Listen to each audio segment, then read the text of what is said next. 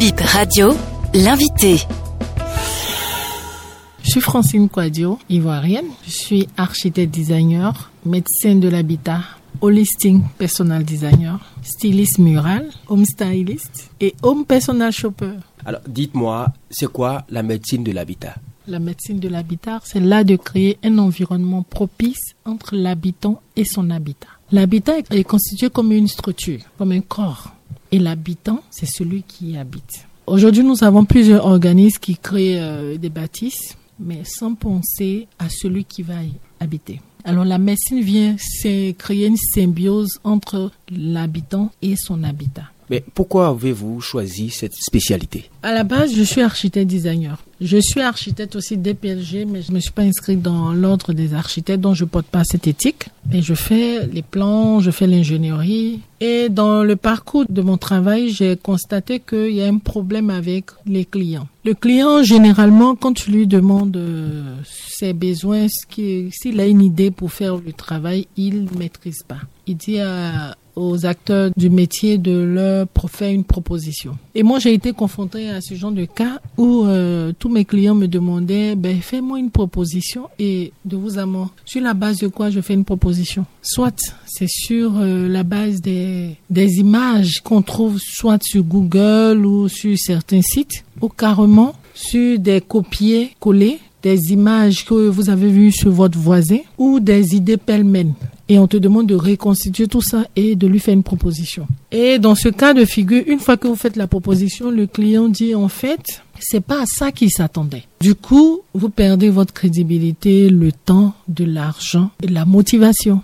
Donc suite à cela, j'ai commencé à réfléchir sur les besoins réels du client. Parce que comme il ne maîtrise pas lui-même euh, ses besoins, la médecine de l'habitat, je me suis vraiment formée là-dedans pour pouvoir mieux comprendre le client pour faire de la psycho-déco. C'est-à-dire comprendre quel est le besoin réel du client pour pouvoir faire des propositions adéquates mais surtout liées à sa personnalité. Alors, qu'est-ce qui justifie votre présence au Bénin? Parce que c'est annoncé et vous y êtes réellement. J'ai été invitée par l'organisation du gala, dîner gala de l'immobilier de la construction en Afrique. Au cours de cette invitation, j'ai eu à animer une conférence qui a pour thème comment choisir son terrain et bien penser sa maison selon sa personnalité? Et au cours de cette conférence, j'ai apporté un plus. J'étais très contente aussi de partager mon expérience et ce savoir-là à toutes ces personnes qui ont participé. Et le samedi, il aura le dîner gala, là où il aura les distinctions.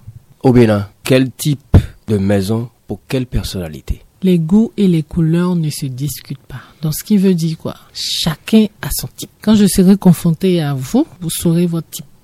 Je fais d'abord votre diagnostic pour savoir qui est monsieur en face de moi. Et suite à ce diagnostic, qui est l'outil avec lequel je travaille, qui est le DPH, le diagnostic holistique personnel, j'arrive à réunir toutes les informations nécessaires pour pouvoir vous faire une proposition. Soit dans le choix de la parcelle ou carrément dans l'implantation de votre maison ou dans la construction et bien plus dans l'aménagement et dans la décoration. C'est un suivi vraiment personnalisé. Nous sommes des milliards sur la Terre et votre modeste personne peut diagnostiquer tout le monde.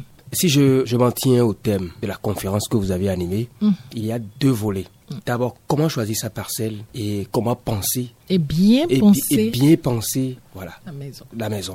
Comment choisir une parcelle Une parcelle est liée à la terre. Vous êtes d'accord avec moi que personne n'a créé la terre, mais on veut l'approprier. On veut, chacun veut en posséder une partie pour pouvoir faire un projet. Soit c'est un projet pour y vivre, soit c'est un projet pour exploiter, pour s'enrichir ou carrément se nourrir. Dans la conférence, avant de choisir déjà sa parcelle, il faut savoir d'abord quel est cet élément très fort sur lequel nous sommes et nous voulons tout faire. Donc je leur donne le caractère de la terre et ensuite quelle attitude il faut avoir face à cet élément pour tous les acteurs qui, font ce travail de la terre, dont les géomètres, les architectes, les urbanistes, les entrepreneurs de la construction et les mêmes les, artisans et tout type de corps d'État lié au travail de la terre il faut avoir une attitude pour pouvoir être en partenariat avec cet élément. Donc, comment choisir sa parcelle? Elle est un peu plus vaste. Raison pour laquelle on aura un cabinet de médecine de l'habitat pour orienter chaque personne.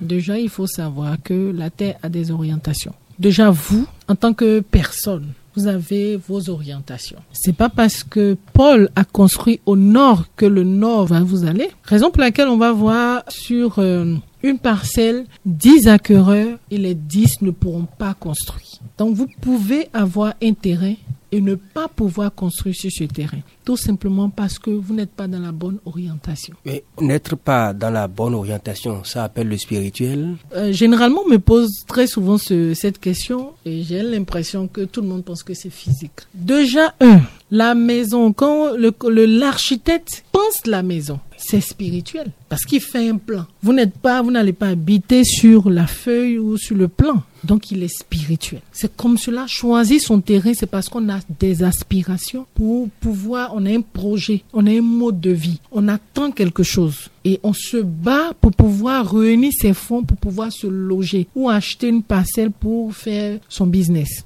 Ça veut dire que quand on a un projet de construction, il faut répondre à une certaine démarche, un processus. Mm. Alors, quelles sont les grandes étapes ou les grands axes de cette démarche? Moi, dans mon domaine, en tant que médecin de l'habitat, la première démarche d'abord, c'est de se connaître. Une fois que vous connaissez vous-même, vous avez la possibilité de mieux orienter le professionnel qui va vous aider à bâtir votre rêve. Et en passant, un rêve, il est réalité quand vous associez des personnes. Vous pouvez avoir un rêve dans la tête de construire un château, une belle maison avec deux chambres, vous avez des idées, mais il faut le professionnel pour vous accompagner. Il faut le maçon. Mais c'est toute une chaîne. Donc, c'est tout un processus. Moi, je suis dans le processus pour, en tant que médecin, pour vous accompagner à mieux choisir et à bien vivre. Moi, mon objectif, c'est raison pour laquelle, en fait, j'ai, j'ai travaillé dans tous ces corps architecte pour l'ingénierie, architecte designer pour l'agencement de la maison, la décoration.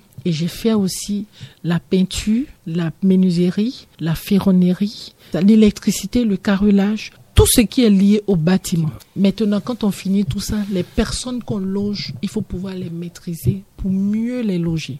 Donc, en tant que médecin de l'habitat, c'est l'étape que moi je suis. Mon objectif, c'est axé sur celui qui va vivre dans la maison. Madame Francis, je vous remercie. C'est moi.